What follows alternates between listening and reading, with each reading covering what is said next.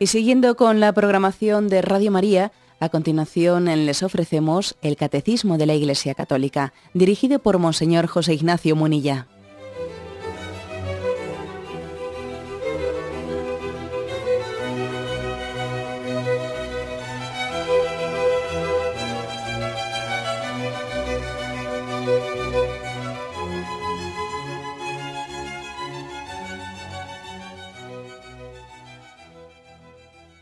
Cordial saludo a todos los oyentes de Radio María. Un día más, con la gracia del Señor, proseguimos el comentario del Catecismo de nuestra Madre la Iglesia. Dedicamos hoy el segundo programa al tema de la adivinación y la magia, eh, que dentro del tema de las supersticiones, las idolatrías, están encuadradas en la explicación del primer mandamiento. Estamos examinando de qué manera, de qué formas no se puede pecar contra esa contra ese reconocimiento del señorío de Dios. No tenemos otro Señor que ve. Pues bien, en el punto, en el programa anterior habíamos explicado el punto 2115, en donde se habla de la importancia de que el hombre ponga su vida en confianza en las manos de la providencia. Habíamos tenido casi como conclusión del programa esa oración, esa oración que dice, Señor, el pasado mi pasado lo arrojo a tu misericordia y el futuro lo confío a tu providencia. Eh, y yo solo me quedo con, con, el momento presente para vivirlo en intensidad de amor. Esa es casi la conclusión, ¿no? Es la conclusión de, pues de por qué nosotros eh, rechazamos la adivinación, la magia, las supersticiones, pues porque confiamos en la providencia. ¿eh? Y vivimos el momento presente con esperanza, sabiendo que Dios es el Señor de la historia.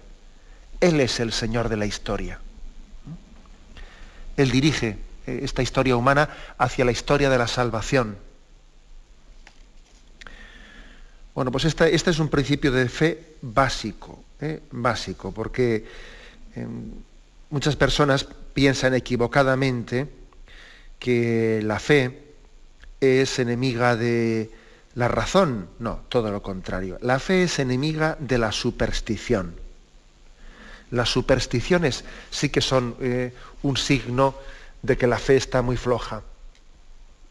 De hecho, los, los misioneros, cuando, cuando en, lugares como África o en Hispanoamérica, etcétera, tuvieron que, que llevar a cabo su tarea de evangelización y la tienen que llevar a cabo en los momentos presentes, pues sus enemigos principales pues, han sido no precisamente la razón, ¿no? sino las supersticiones que han tenido que, luchar contra ellas para, para, que el pueblo pueda adherirse a la fe verdadera. ¿no? Y en Occidente aparentemente es de otra forma, pero no es tan distinto. No es tan distinto. Aquí, digamos, nuestras supersticiones, nuestras eh, idolatrías, tienen un corte pues digamos, más, más fino, son más de guante blanco, ¿no? Cuidamos la imagen para no hacer el ridículo, pero, pero, pero por supuesto, ¿no? que también en Occidente, en este mundo occidental en el que tanto alardeamos de razón, dime de qué presumes y te diré de qué careces. La realidad es que nuestra cultura es muy poco racional, muy poco racional, se desprecia la ley natural, se desprecia el sentido común, ¿no? Es muy poco racional y en el fondo actuamos con una gran carga de visceralidad, ¿eh? de visceralidad. Confundimos voluntad con apetencia, confundimos eh, razón con, los criterios políticamente correctos, con lo que se lleva. Y al final no es la razón la que prima, eh, al final lo que prima pues son pues, nuestras ideologías, que están en gran parte contaminadas pues, por las supersticiones y por las idolatrías de la cultura imperante. Bueno, pues eh, damos un paso más. ¿eh? Si ayer afirmábamos esto, que la clave está en, en confesar a Dios como el Señor de la historia y saber que nuestro futuro está en manos de la providencia de Dios y que en sus manos ponemos, ¿no? Hoy damos un paso más el punto 2116 habla, especifica temas concretos, ¿no? como el de la adivinación, etc. Dice este punto, todas las formas de adivinación deben rechazarse. El recurso, el recurso a Satán o a los demonios, la evocación de los muertos y otras prácticas que equivocadamente se suponen desvelan el porvenir. La consulta de horóscopos, la astrología, la quiromancia, la interpretación de presagios y de suertes, los fenómenos de visión, el recurso a los mediums, encierran una voluntad de poder sobre el tiempo, la historia y finalmente los hombres, a la vez que un deseo de granjearse la protección de poderes ocultos. Están en contradicción con el honor y el respeto mezclados del temor amoroso que debemos solamente a Dios. Por cierto, que no sé si recordáis que cuando el Catecismo de la Iglesia Católica se publicó, allá por el año 92, o sea, ya algo más de 15 años o 16 años, cuando se publicó el catecismo, ya sabemos lo que son los medios de comunicación, ¿no? que tienen que, en medio de, este gran vademecum ¿no? de la fe católica, de la fe, de la moral católica, buscar alguna palabrita, alguna cosa para, para hacer de ella un titular y sacar las cosas de quicio. ¿no? Bueno, pues si recordáis, la, la palabrita mágica que sacaron, y valga la redundancia con lo de mágica, la palabrita a la que se agarraron es esta de la consulta de horóscopos. Entonces, los titulares con los que se publicó el catecismo fueron, el catecismo, el nuevo catecismo condena los horóscopos. ¿eh? Y recuerdo perfectamente aquellos titulares. ¿eh? Que eso sí que se llama coger el, el, rabano por las hojas, ¿no? Más que por las hojas, vamos, no sé por dónde exactamente.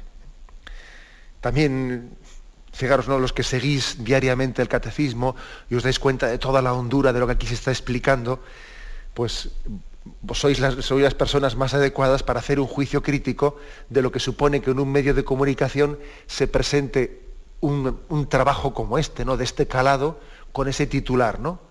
El nuevo catecismo condena los horóscopos, pero bueno, es que eso es ridículo. Así suelen ser las cosas, ¿eh?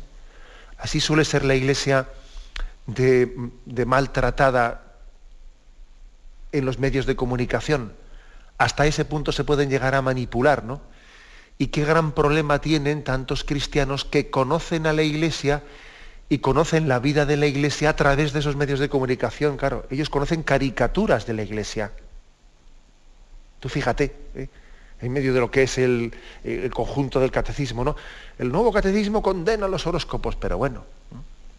Bien, pues bueno, eso lo digo eh, en concepto un poco de anécdota, pero vamos, que, que me parece que es significativa. Dice aquí, por lo tanto, que todas las adivinaciones deben de, rechazarse. En primer lugar, me gustaría un poco hacer una reflexión sobre en qué contexto, eh, en qué contexto surgen esta especie de, mm, también en Occidente, ¿eh?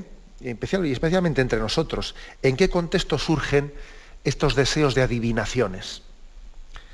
Si uno pone la televisión a altas horas de, la madrugada, donde hay muchísimas personas que andan ahí sin dormir, viendo la televisión, ¿eh? se encuentra que hay muchos canales, muchos canales que están explotando a la gente y sacándoles el dinero a costa de videntes de esas que echan las cartas y cosas raras por el estilo. Es increíble, oye. Es increíble que en este mundo supuestamente tan moderno, tan avanzado, eh, resulta que las televisiones, pues para sacar dinero, recurren a, eh, a, esos engañabobos, y con perdón por la palabra, eh, a esos engañabobos que están ahí, eh, le llama a uno y mire usted voy a tener suerte con esto, con el trabajo, voy a, voy a buscar novio, voy a buscar no sé qué, qué va a pasar con mi, con mi hijo. ¿De, dónde proviene todo esto? Pues en gran parte, en gran parte proviene pues de, de unas sensibilidades heridas, ¿no? Y muy débiles, muy poco maduras. es verdad, eh, pues el hombre, el hombre actual, en nuestra generación, ha ido creando muchas psicologías muy inmaduras, ¿eh? muy inmaduras. No nos imaginamos a nuestros mayores, a nuestros antepasados, ¿no? Pues hombres recios, eh, recios que trabajaban en el campo, que, que, afrontaban las dificultades de la vida, etcétera, ¿no? que sabían abrazar la cruz de la vida. Nos imaginamos haciendo tonterías de esas. Te imaginas a un antepasado nuestro eh, llamando allí a un. Bueno, entonces no, habría esos medios tecnológicos, pero si los hubiese, ¿no? si los hubiera habido. Te imaginas a uno de nuestros antepasados llamando allí, bueno, pues, impensable, ¿no? O sea, también existen unas psicologías pues muy débiles, eh, muy débiles. Hemos ido creando unas psicologías verdaderamente eh, dependientes, ¿no? Ansiosas, llenas de miedos. Ansiosas y llenas de miedos, ¿no? Estamos llenos de miedos, ¿no?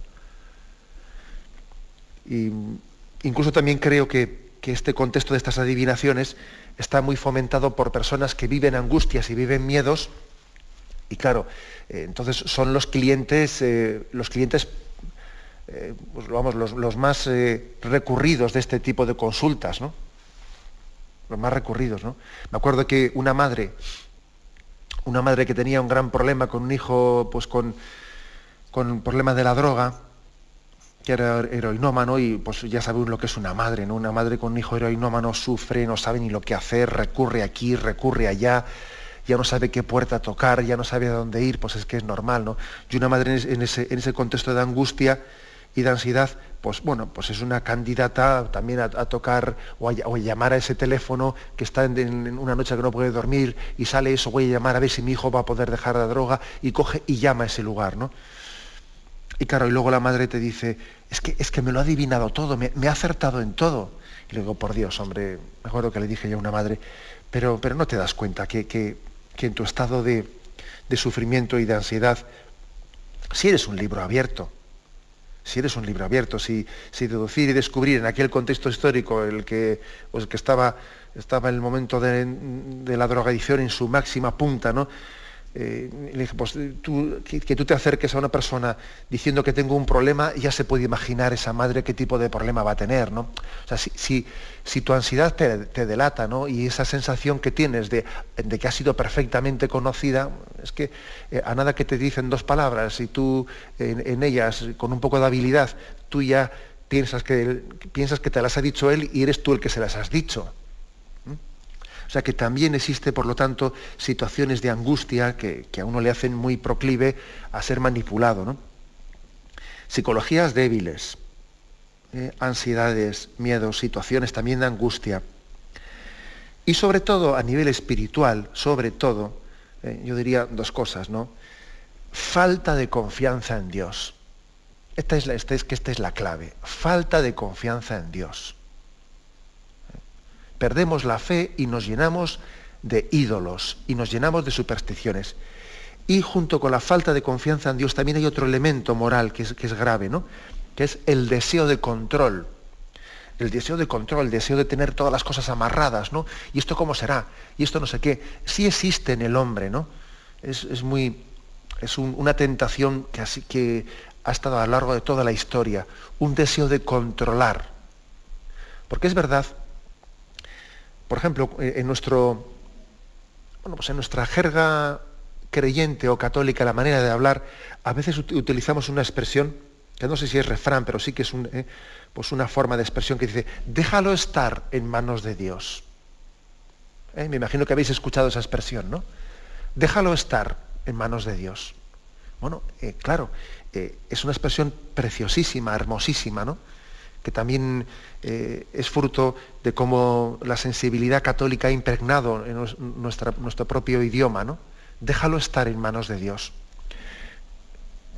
Porque sabemos que nos cuesta, sabemos que tenemos la tendencia a tenerlo todo atado, a pretender controlar los tiempos, las formas, los modos de cómo tiene que ser, en qué orden, que yo, que no me coja de sorpresa, que tal.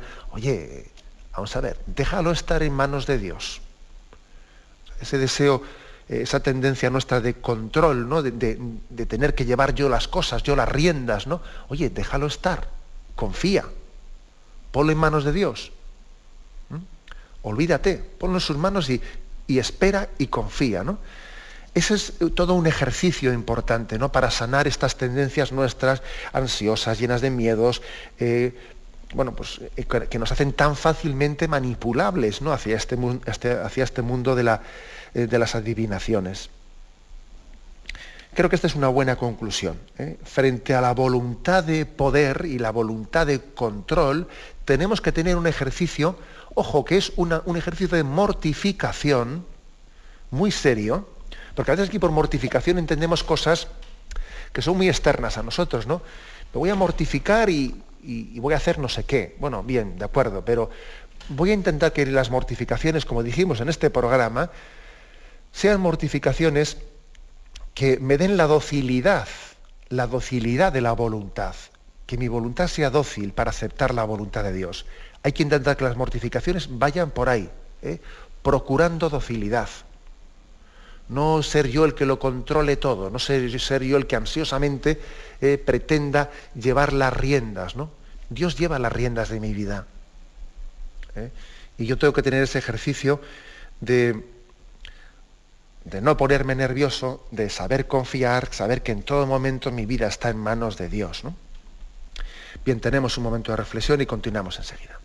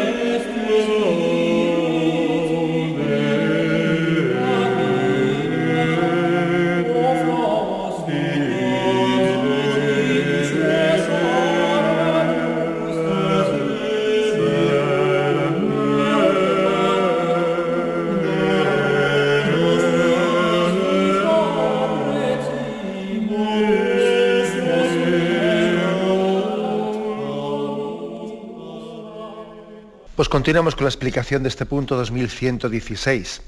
En él se nos dice que los cristianos, los católicos, tenemos que rechazar toda forma de, adivinación, porque confiamos en la providencia de Dios. ¿eh? En primer lugar dice, el recurso a Satanás, a Satanás o a Satán y a los demonios. Hombre, esto parece que está bastante claro, ¿no? Está bastante claro. Mm. Pero bueno, a veces también hay que afirmar lo obvio hay que afirmarlo por si acaso se nos olvida.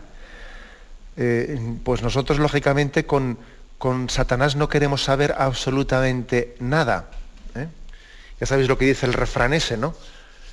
Al enemigo ni agua, ¿eh? y en el desierto polvorón. Bueno, pues exactamente. apliquemos aquí este principio. Nosotros con Satanás no queremos saber absolutamente nada. Además sería ridículo pretender sacar del mal bien. Del mal no se saca bien, del mal se saca eh, mal. ¿Mm?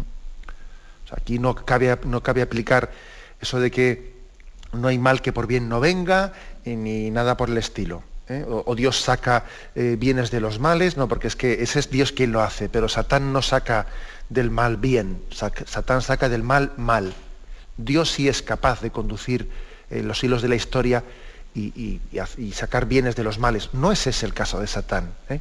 Por lo tanto, a veces el hombre, eh, pues, eh, en su maldad, en su maldad, se ha ido introduciendo en una especie como de, desde la desconfianza, desde la desconfianza en Dios, en irse poniendo poco a poco en ese terreno de pretender servirse de Satán para sus, para sus bienes propios. Bueno, y existe el satanismo, existen esa especie de ritos y de pactos con los cuales no voy a entrar yo, y, bueno, pues lógicamente, pues, pues, ¿qué vamos a decir al respecto? No? Pues bueno, pues que, vamos, que tenemos que ser radicalmente contrarios y punto.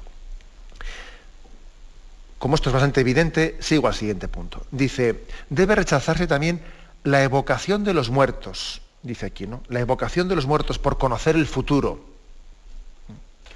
Bueno, pues esto es un caso, un caso que, al que muchas veces se ha recurrido. ¿no? Se llama el espiritismo, eh, básicamente. El, espiritismo que es como pretender invocar a los espíritus, principalmente de, los muertos conocidos o, de otras personas, con el fin de averiguar eh, por su medio cosas ocultas o averiguar el futuro. Tuvo su origen especialmente en Estados Unidos, allá por el año em, por el siglo XIX y por el año 1900 había unos 10.000 mediums en Estados Unidos, ni más ni menos, ¿no?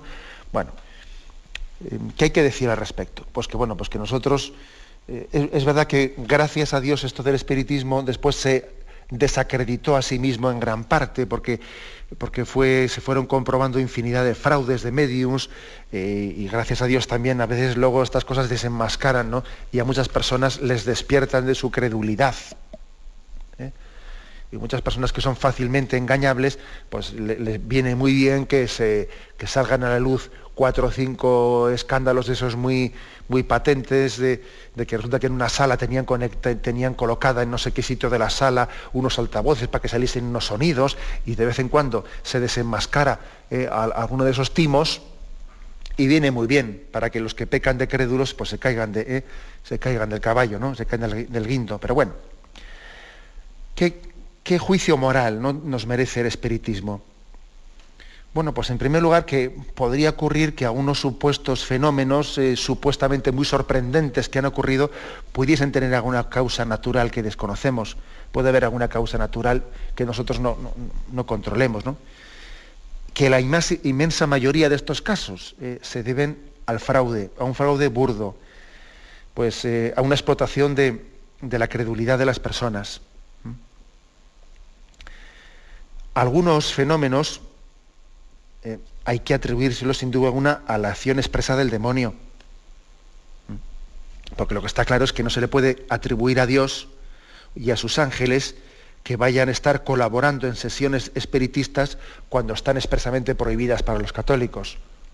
Eso, no, eso es impensable. ¿eh? Es impensable que Dios y sus ángeles estén interviniendo en unas sesiones a las que la misma Iglesia pide expresamente que, que no nos prestemos a tales cosas. ¿no? Luego también cabe la posibilidad que en sesiones espiritistas de ese estilo estamos invocando a, no sé qué espíritu a un difunto y en, el fondo es Satanás el que se está valiendo de tal cosa para, para ejercer su, influjo sobre nosotros. Bueno, en resumen, que la Iglesia lo que nos dice es que no, que no juguemos para nada con estos temas, que no nos, no nos prestemos en absoluto a este tipo de sesiones espiritistas, que las rechacemos frontalmente. ¿eh? Frontalmente. Nuestro futuro está en manos de Dios, ¿eh? está en manos de Dios, solo Él puede conocerlo, solo Él puede conocerlo, y Él puede hacerlo, ¿no? como decíamos ayer, pues se lo puede revelar pues, eh, pues alguna persona, algún profeta en una circunstancia muy determinada ¿no? de la historia de la salvación, pero desde luego no va a ser esa persona que está ahí enfrente sentada en no sé qué sitio. Eso descartémoslo y quitémoslo de la cabeza, pero vamos automáticamente. ¿no? Con lo cual, eh, nuestra reacción tiene que ser, pues yo diría, muy, muy firme. ¿no? Aquí el catecismo mm, nos, nos, trae a colación algunos, algunos textos, ¿no? Mateo, perdón, eh, Deuteronomio 18, 10, para que veamos cómo el pueblo de Israel fue educado frente a todas estas tendencias de adivinacionistas, etc. ¿no? Dice, cuando hayas entrado en la tierra prometida, en la tierra que Yahvé te va a dar, no aprenderás a cometer abominaciones como las de esas naciones. No ha de haber en ti nadie que haga pasar a su hijo o a su hija por el fuego, que practique adivinación, astrología, hechicería o magia. Ningún encantador ni consultor de espectros o adivinos, ni evocador de muertos, porque todo el que hace esas cosas es una abominación para Yahvé tu Dios, y por causa de estas abominaciones desaloja Yahvé tu Dios a esas naciones delante de ti. Has de ser íntegro con Yahvé tu Dios, porque esas naciones que vas a desalojar escuchan a astrólogos y adivinos, pero a ti, Yahvé tu Dios, no te permite semejante cosa. Un, texto más claro que este es que no podemos encontrar. ¿eh? Es el libro del Deuteronomio, capítulo 18, versículos 9 y siguientes, si lo queréis consultar. ¿eh? Fijaros que aquí viene a decir, mira, por causa de esas abominaciones, precisamente Yahvé va a quitar esos pueblos que están ocupando la tierra prometida. Son pueblos que se han corrompido con adivinaciones, astrologías, hechicerías, magias, consultores, adivinos, evocadores de muertos. Fijaros qué listado de cosas hace aquí, ¿no? El libro del Deuteronomio. Y las condena todas y las rechaza todas. Vosotros confiad en Dios y adelante, ¿no? Y marchad a la tierra prometida. Un texto contundente, ¿no?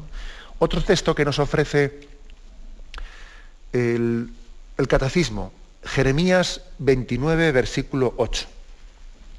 Jeremías es un profeta, pero claro, también existen falsos profetas y falsos adivinos, ¿no? Dice, así dice Yahvé, el Dios de Israel, no se embauquen los profetas que hay entre vosotros ni vuestros adivinos, y no hagáis caso de vuestros soñadores que sueñan por cuenta propia, porque falsamente os profetizan en mi nombre.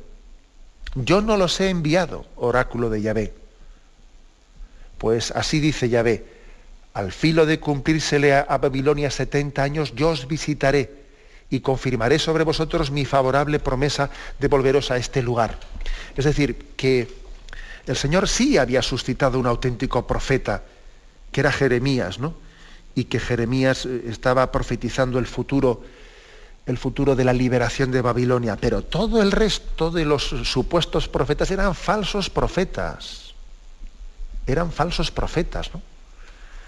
Y entonces, claro, ahora viene la pregunta, que muchos estáis ya pensando, ¿y entonces cómo se distingue al verdadero profeta de los falsos profetas? Pues es que no, nosotros lo tenemos bastante fácil, nosotros lo tenemos muy fácil. Porque nosotros, los verdaderos profetas, los tenemos en la Sagrada Escritura, en la revelación. Y la revelación de Dios ya está cumplida, está cumplida en Jesucristo. Y no esperamos ya más profetas que vengan como ¿cómo vamos a decir? Como a, decir cosas que la Biblia no dijo. ¿Eh? Que existe ese riesgo, ¿no? A ver, que me digan algo que, que se quedó sin decir en la Biblia. No, no, la Biblia, la Sagrada Escritura, la revelación de Dios, ya nos dijo todo lo que necesitábamos saber. A partir de ahí, ¿eh? esa especie de deseo de querer saber más, es como si dijésemos, mira Señor, no nos hablaste lo suficiente, los que nos dijiste en la Sagrada Escritura en la Biblia, a mí se me queda corto. Yo necesito todavía eh, no un Nuevo Testamento, sino un, Último Testamento. No, no. El Último Testamento ya está en el Nuevo Testamento. Acordaros de aquel episodio de la parábola del rico Epulón y del pobre Lázaro. Aquel rico Epulón, eh, por, la, por la inmisericordia y la dureza de corazón que había tenido hacia el pobre Lázaro, fue condenado al infierno. ¿no? Y entonces, cuando, cuando él, eh, él, intenta, él reclama, ¿no? y entonces eh, Abraham desde el cielo le dice, no, que entre nosotros y vosotros hay una distancia tal que, que, no, que nadie puede cruzarla. Y eh, lo tenéis en Lucas 16. Entonces él, el rico Epulón, viendo que eso de la condenación y la condenación eterna va en serio y no es ninguna broma, entonces él dice, con todo te ruego, Padre, que envíes a la casa de mis hermanos, que envíes, que envíes un muerto para que dé testimonio de lo que ocurre aquí y, ellos crean. ¿no? Y Abraham le dice, tienen a Moisés y a los profetas que les oigan. Y responde el rico Epulón, no, padre Abraham, sino que si alguno de entre los muertos va donde ellos, se convertirán. Y le contesta, si no oyen a Moisés y a los profetas, tampoco se convencerán aunque un muerto resucite. Es un texto contundente, eh, contundente, que nos viene a recordar, eh, vamos a ver, ya lo que el Señor nos tenía que haber revelado, ya está revelado. Ahora no esperemos un último testamento, no esperemos una última profecía, no esperemos un no sé qué. Por eso nosotros tenemos bastante fácil, ¿eh? Bastante fácil pues adhiriéndonos a, la, enseñanza de la Iglesia, tenemos bastante fácil el no ser engañados, el poder permanecer íntegros. Frente a toda esta tendencia eh, en la que fácilmente podemos caer, eh, eh, caer y ser arrastrados. Tenemos un momento de reflexión y continuaremos enseguida.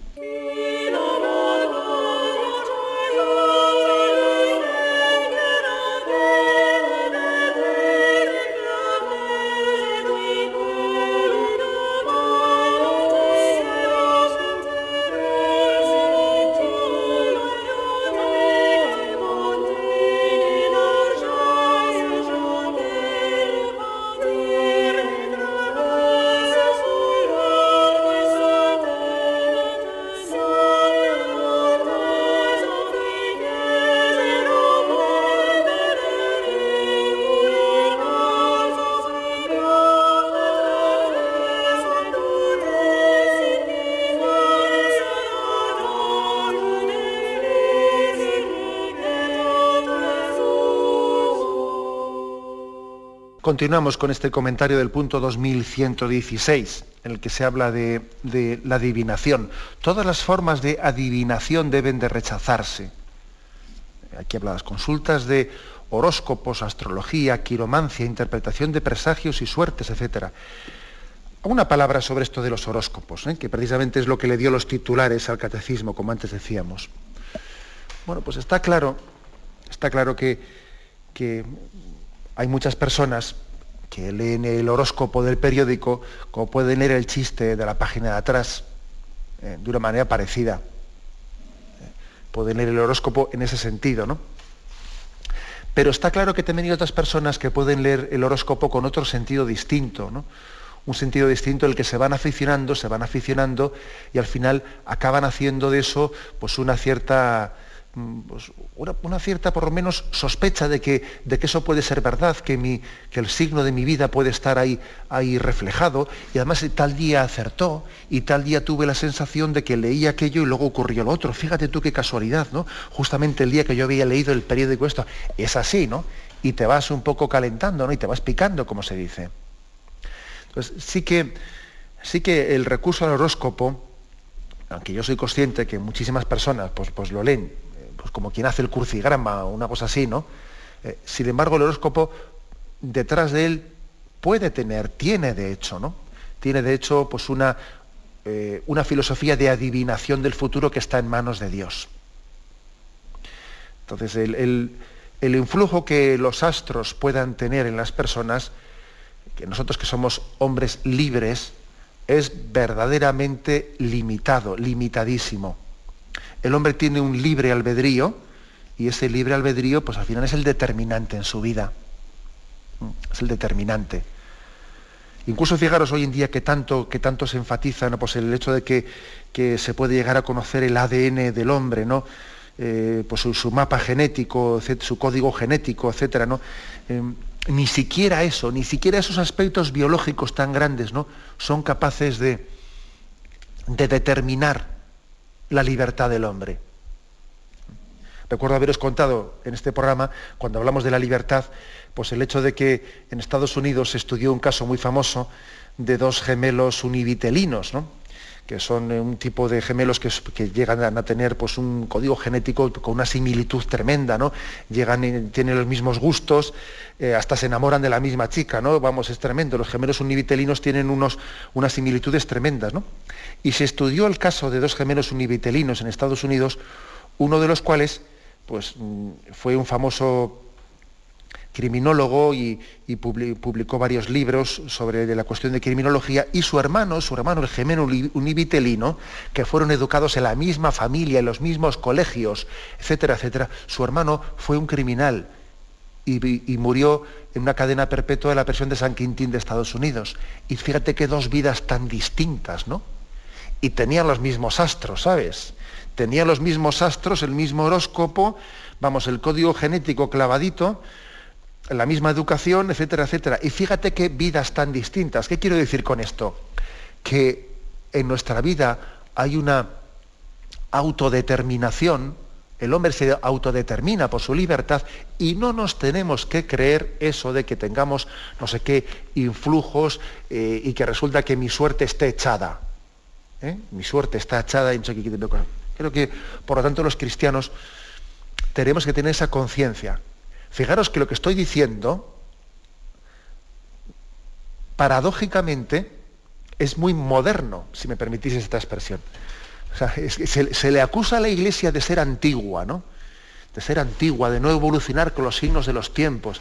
Oiga, mire usted, precisamente la iglesia lo que dice es que cree en la libertad del hombre y cree que el hombre se autodetermina y que no depende de que hoy sea martes 13 o que de repente el, astro hoy se, ha cruzado con el otro y hoy no, hoy no tengo que salir de casa porque va a ser un mal día. O sea, la iglesia, la iglesia es moderna en el mejor sentido de la palabra, en el de creer en el hombre como imagen y semejanza de Dios y en la dignidad que tiene el hombre, ¿no? A mí lo que me parece muy, muy poco moderno es lo otro. Lo que me parece muy poco moderno es ver a un hombre esclavo de sus vicios, por la noche allí mandando mensajitos que le cuestan un ojo de la cara con su, con su móvil para que a ver si la vidente, la otra, le aparece un mensajito debajo de la televisión y le dice, y le dice qué va a ser de su vida, le echa la carta. eso sí que me parece poco moderno. ¿eh? Es patético que al cristianismo se le, se le acuse de tradicionalismo cuando, cuando luego resulta que, vamos, que estamos comprobando que en nombre de la modernidad pues eh, vamos, se, caen o se, viven episodios patéticos, ¿no? Por lo tanto, ¿qué decir del tema de los horóscopos? Bueno, pues sencillamente decir que a nosotros eso nos sobra absolutamente, absolutamente. ¿Qué decirle a una persona pues, que, lee el horóscopo eh, no en un sentido eh, pues, en un sentido de creencia en él, sino en un sentido de, mero pasatiempos, pues hombre, pues que ciertamente no tiene una carga moral. Ahora, yo de bobadas como esas prescindiría, prescindiría, precisamente por, por lo que decía, decía yo antes, ¿no? El refrán ese que dice, al enemigo ni agua y en el desierto polvorón. O sea, sencillamente no contribuiría en nada a esas bobadas, ¿no? Que es curioso, ¿no? Que tengan ese, ese poder de atracción sobre nosotros. Ayer hubo un, oyente que hizo una, llamada interesante, una llamada sobre lo que podía llamarse sortilegio. ¿eh? Y concluyo con este caso y luego mañana ya seguiríamos si Dios quiere. Eh, él planteaba el caso de que, de que a veces cuando no sabía cómo decidir, cuando no sabía, eh, tenía igual pues sus razones muy, muy compensadas a favor y en contra, y entonces echaba suertes, ¿no? Echaba suerte su decisión y dice que tenía una moneda, pues una moneda que, pues como si fuese un poco una moneda de la suerte, ¿eh? con la que si salía cara una cosa, si salía cruz la otra, ¿no? ¿Qué decir a este respecto? Que también es un tema que roza un poco este mundo, ¿no? Roza este mundo de, las adivinaciones y de las supersticiones. Por la palabra sortilegio se conoce el recurso a la suerte para dirimir una cuestión dudosa puede ser o no supersticioso esto. ¿no? Es lícito emplearlo cuando se trata meramente, tiene un carácter divisorio, ¿eh? para dirimir un empate. A ver, venga, estamos empatados. Pues venga, a ver, a cara o cruz. Venga, echa la moneda y el que, pues eso, el que, saque, el que gane, pues para él. Sacas tú, como se hace en el, equipo, en el partido de fútbol, ¿no? Pues ya está. O sea, se dirime un empate, ¿no? Un premio a adjudicar. ¿Para quién es el premio? No, tiene ningún problema, claro, por supuesto moral, cuando empleamos el, sortilegio sencillamente como, como, en una decisión divisoria. Pero sí tiene, problema, sí tiene un cierto problema moral el sortilegio cuando le damos un carácter adivinatorio. O sea, cuando se emplea para averiguar los secretos del corazones. Por ejemplo, vamos a, invocar a los espíritus y, vamos a, a echar a suertes a ver si fue este o no fue este el que lo hizo. Hombre, así no se puede conocer tal, cosa, ¿no? echar a suerte es una cosa para ver si es o no es él. Eso está fuera de lugar. ¿eh? O en el caso este, pues decir, si hay que echar a suertes, agarrándose a esta moneda concreta porque es la moneda de la suerte. Si es otra moneda, igual no sirve para dirimir el asunto, ¿no? Pero esta es una moneda que a mí me da suerte y ya si, lo echo con esta, seguro, seguro que me sale lo que, lo que Dios quiere. Eh, hay que prescindir de tales cosas. ¿eh? De darle a una moneda o a un objeto, eh, darle un valor superior para dirimir el futuro o para dirimir lo que tengo que elegir. Hay que rechazar tal cosa. Bueno, pues también ese es un caso, como veis, es que hay, temas en los que se está un poco, se está rozando, ¿no? Como también eh, he puesto el caso del sortilegio, también está el caso de la radiestesia, que, en sí no tiene ningún, ningún problema, pues el hecho de que se use esa vara que se llama radiestésica para descubrir agua o metales, ¿no? Que por su movimiento, oscilación, puede estar relacionado con la materia que se busca por causas físicas y naturales y entonces pues, se, utiliza ese tipo de, varas, etcétera, para encontrar un pozo de agua, etcétera y tal cual. Hasta ahí ningún problema, ¿no? Pero es que a veces se utiliza también ese tipo de, vara radiestésica para intentar averiguar los secretos de los corazones o las cosas futuras, ¿no? Y ahí ya nos hemos salido de, de tiesto. Ahí ya nos hemos salido de tiesto. Ya estamos ya pues no en un campo que puede tener una explicación natural, ¿no? sino que estamos intentando utilizar ese medio pues, para intentar entrar en donde no nos corresponde entrar, que es en los secretos del interior del hombre y en el futuro que está en manos de Dios. Siempre ha existido, ¿no? Por lo tanto, esa tendencia en nosotros, esa tendencia supersticiosa. Y tenemos que tener una, una autodisciplina grande. Tener una gran disciplina interior, no, no, no entrar en tal cosa. Y cuando en conversaciones salgan estos temas, pues yo creo, yo la verdad es que a veces he aprovechado para hacer un poco de apostolado, ¿no? Cuando salen estos temas y decir a nuestros conocidos, pues pues mira, oye, a mí me parece que cuando dejamos de creer en Dios, creemos en cualquier cosa. Creemos en cualquier cosa. ¿no? Por lo tanto, vamos a afianzar nuestra fe en la paternidad de Dios, en la providencia de Dios, en el abandono confiado en manos de Dios, que creo que es lo esencial y lo fundamental. Lo dejamos aquí y damos paso a la intervención de los oyentes. Podéis llamar al teléfono 917 107 700. 917 107 700.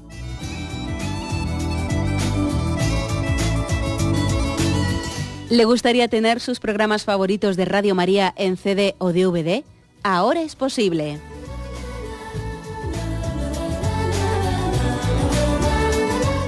Le sugerimos que primero se informe en qué formato de audio lo puede escuchar en su equipo, DVD o CD, teniendo en cuenta que no todos los lectores de CD pueden reproducir el formato digital MP3 en el que enviamos nuestros programas. Y luego, si quiere en su casa esos programas que tanto le gustan, solo tiene que escribir una carta a Radio María, Paseo Lanceros 2, primera planta 28024, Madrid indicando si lo quiere en CD o DVD y cuántos programas. También le rogamos que escriba su nombre, dirección y no se olvide de facilitarnos un teléfono de contacto para cualquier duda que nos surja.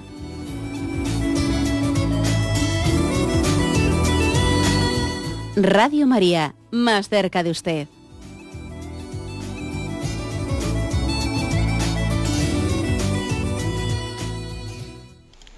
Sí, buenos días, ¿con quién hablamos? Sí, buen día, soy Gonzalo de Málaga. Adelante, Gonzalo. Bueno, eh, mire, yo lo escucho todos los días, Monseñor, y este, em, creo en todas las verdades católicas y, bueno, todo lo que dice el catecismo, pero yo tenía una experiencia que me gustaría preguntarle qué, qué significado tiene, porque el caso eh, fue una cosa rara, porque estando en mi lugar de trabajo sentí, ya me habían comentado algunos compañeros que sentían que algo los tocaba o, les tocaba la ropa. Y bueno, yo les, decía que eso no, que eso eran tonterías, bueno, pero al final me pasó a mí también. Y también escuché una voz y la escucharon otras personas al mismo tiempo. Eh, ¿Eso qué quiere decir? De acuerdo. Mire, pues la verdad es que, como usted creo que bien lo ha definido, una cosa rara, ¿verdad? Yo creo que puede tener distintas explicaciones. Primero, el hecho de que ahí en el trabajo se estuviese comentando entre todos, oye, ¿qué tal? Oye, ¿qué cuál? Eso fácilmente puede crear una sugestión colectiva. Eso puede crearlo. No digo que fuese eso, ¿eh? porque claro, yo como voy a juzgar yo desde la distancia, ¿no? Un caso así. Pero ojo con las sugestiones colectivas. ¿eh? porque se está diciendo, oye, hay esto, hay esto, tú no has sentido esto, tú no has sentido lo otro. Claro, cuando se está diciendo uno a otro, tú no has sentido esto, ya el otro ya en su sensibilidad se le ponen los, pies, los pelos de punta y ya empieza a sentirlo ya. ¿eh? Eso vaya por delante, ¿no? La sugestión colectiva es bastante frecuente. Bueno, luego puede tener, eh, puede ser además, o en vez de eso, en vez de esto, puede ser un fenómeno eh, de, tipo de una acción de Satanás? Podría ser, podría ser. de hecho, Satanás puede realizar eh, determinados, determinados influjos, los ha realizado y puede realizarlos. Lo importante es que estemos pues en gracia de Dios para que estemos inhabitados por Él y estando en gracia de Dios no tenemos a qué temer. Eh, así de claro, los, vamos, los, hay muchas vidas de santos en, las que hay que decir que ellos han sido acometidos, ¿no? Han sido acometidos por, por Satanás de muchas maneras, ¿no? Bueno, pues eh, quizás en nuestro mundo occidental es muy raro que Satanás haga este tipo de, acciones, porque parece que haciéndolas casi se tira una, piedra contra el propio tejado, porque lo que hace es que la gente sea igual menos materialista y, abra su, su, espíritu o abra su sensibilidad a otros valores, ¿no? Pero sí, sí, podría hacerlo, podría hacerlo porque de esta forma también nos llena de miedos y de supersticiones y, algunos, en vez de cuando ven un influjo de Satanás, en vez de agarrarse más a Dios, a los sacramentos de la iglesia, igual se están agarrando más a supersticiones, ¿no? Lo cual también sería un efecto beneficioso, ¿no? Para Satanás, claro. Pero en cualquier caso, pues nada, a vivir en gracia de Dios, a ponernos en sus manos, ¿no? A invocar a nuestro santo ángel de la guarda y a vencer miedos y temores, así de claro, ¿no? Eh, a no ser proclives, ¿no? A ser miedosos y temerosos. Adelante, vamos a un siguiente oyente. Eh, eh, buenos días, monseñor. Buenos días, escucho. Eh, bueno, relativo a lo de hoy, y también justo para mí ha sido respuesta a lo que, bueno, le pregunté por teléfono el día, el día 18, relativo a que usted comentaba a que, bueno, a confiar solo en Dios y relativo a que se puede confiar tanto en los santos como en la, en la Virgen, pues igual que, igual que en los vivos, los versículos que ha dado usted eh, eh, son los que yo desde mi pequeña, eh, desde mi gran ignorancia, estos versículos de ahora, deduzco que, digamos, decirle a un santo, a la Virgen, que ruegue por mí, es, digamos, digamos, hablar a un muerto, ¿no? Entonces, me gustaría que usted me diera versículos bíblicos dentro de los, de los, libros canónicos, que son los que nos unen a todos los cristianos a lo largo de la historia, ¿qué versículos bíblicos tiene usted que, eh, bueno, que, digan que es correcto eh, decirle eh, a, la Virgen, ruega por mí. Gracias. Vamos a ver. Ya, mm, ya, haré también una pequeño, un pequeño estudio bíblico para poder responder esa, a esa respuesta, a esa, pregunta, perdón. Pero mm, vamos a ver, yo lo, lo, importante es lo siguiente, ¿por qué no tiene nada que ver ese recurso a los santos o a la Virgen para que rueguen por nosotros delante de Dios? A este otro recurso de pedirle a un, eh, pedirle a un difunto, a un muerto, que me, que me esté diluciando mi futuro. Pues por los, es que es bien, bien claro. Eh, la Virgen María y los santos lo que hacen eh, con su rogar, rogar por nosotros delante, delante, de Dios, por cierto, me estoy acordando como en el libro del Apocalipsis, todos los, los santos, los elegidos, los que están con las vestiduras blancas, eh, están ante el trono de Dios y ruegan, alaban, interceden ante el trono de Dios por todos nosotros. ¿no? Bien, pues todo, todo ese coro, ese coro de aquellos que están intercediendo por nosotros, lo que están haciendo es ponernos en Dios, que confiemos más en Dios. Mientras que cuando estamos recurriendo a adivinaciones y a, esos espíritus, que lo, que pretendemos es que nos digan lo que Dios no me ha dicho. Eh, estoy como pretendiendo obtener por ellos algo al margen de lo que es el camino y la revelación de Dios. Es totalmente lo contrario, ¿eh? totalmente lo contrario. Esos santos que alaban a Dios, que interceden por nosotros ante el trono de Yahvé, ¿no? lo, que, lo que hacen es que nosotros confiemos más en la voluntad de Dios que su voluntad sea la nuestra, que el Padre nuestro no sea nuestro alimento diario. ¿eh? Por eso no tiene nada que ver ¿eh? una cosa con la otra. La Virgen María y los santos no estamos evocando un espíritu de un difunto para obtener de él una especie de adivinación de nada, no, en absoluto. Lo que hacemos es recurrir a ellos para, para estar, para hacer nuestra la voluntad de Dios, como ellos, los santos y la Virgen, la han hecho. Para nosotros ellos son modelo de confianza en la voluntad de Dios. Todo lo contrario de la adivinación, del intento de control y de, de tener una especie de recurso de manipulación de Dios. Adelante, nos pasa un siguiente oyente. Buenos días. Eh, buenos días, monseñor. Sí. Mire, yo le quería hacer una pregunta. Vamos a ver, usted ha dicho que los profetas los encontramos en la Biblia, todos, ¿no? Me ha dicho. Ahora no hay que buscar profetas en el mundo de hoy, ¿no? De acuerdo, le respondo la, pregunta. No, no, no, le quería, vamos a ver, mire, me quería referir, em, ya sabe usted por los medios de comunicación que ha salido lo del Escorial. Entonces, esa señora que a través de ella habla la Virgen y hay otras por ahí también. Eh, entonces, yo le quiero preguntar, eh, yo de acuerdo, yo mm, particularmente para mí no es pero una persona muy querida sí que las cree. Entonces, yo le quiero preguntar, hay que, mm, como usted ha dicho, que todos los profetas se encuentran en la Biblia, Jeremías, en fin, todos los que usted sabe mejor que yo, em, a estas personas se las debe seguir, están dentro de la iglesia, amparadas por la iglesia. Dígame usted, mm, ¿qué opinión tiene usted sobre esto y qué se debe hacer? De acuerdo, vamos a ver. Bueno, aquí la expresión de que los profetas están únicamente en la Biblia, pues sería una expresión exagerada. ¿eh? Yo no sé si yo la, he llegado a utilizar, pero hay que decir, vamos a ver, que eh, los profetas, los profetas a través de los cuales ¿eh? el Señor ha llevado a cabo su revelación, la plenitud de la revelación, están en la Biblia.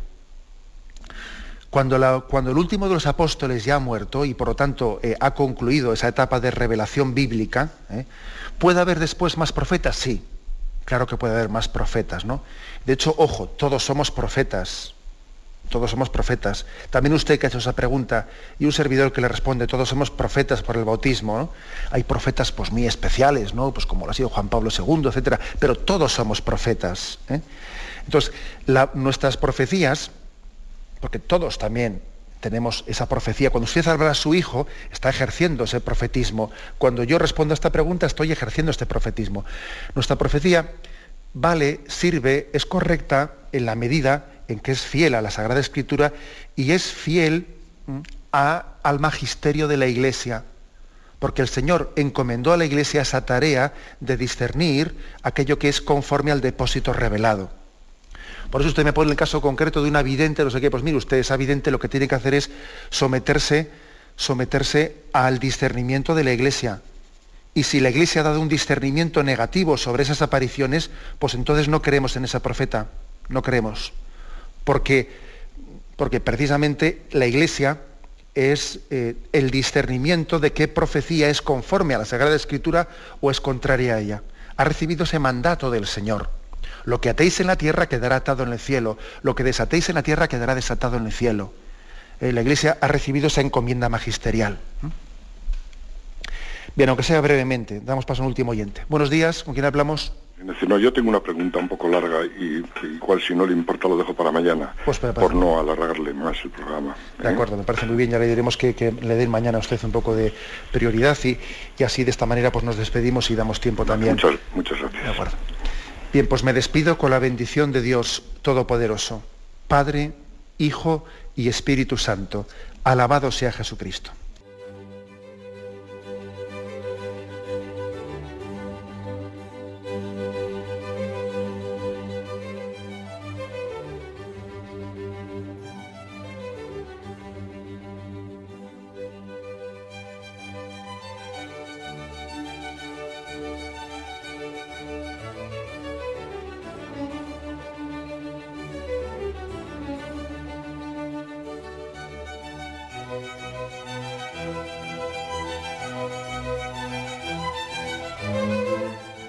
Han podido escuchar en Radio María el Catecismo de la Iglesia Católica, dirigido por Monseñor José Ignacio Munilla.